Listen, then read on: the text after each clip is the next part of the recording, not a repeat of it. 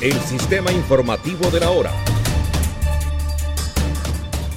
La Procuraduría General de la Nación anunció que fueron negadas las solicitudes de revocatoria de inhabilidad al general en retiro de la policía Rodolfo Bautista Palomino López, al igual que al coronel Flavio Heriberto Mesa Castro y al mayor John Santos Quintero Landines.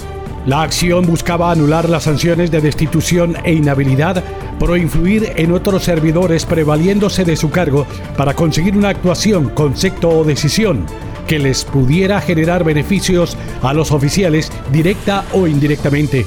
Quienes interpusieron recurso de reposición y reclamaron aplicar la doble conformidad frente al fallo proferido el 13 de enero del 2021, consecuencialmente pretendían les fueran revocadas las sanciones de destitución e inhabilidad por la falta disciplinaria por la cual fueron declarados responsables disciplinariamente, señaló la Procuraduría General de la Nación.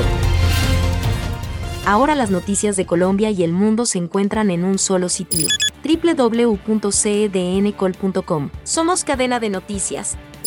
Actualidad, entretenimiento, los deportes, análisis y comentarios, radio en vivo y bajo demanda.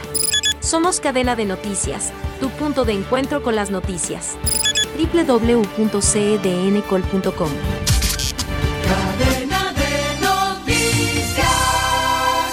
El gobierno nacional le propuso una reunión de emergencia para después del 20 de enero durante ocho días al equipo negociador del ELN.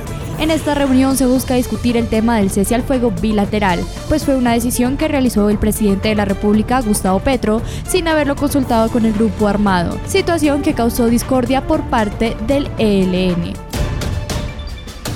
Este fue el sistema informativo de la hora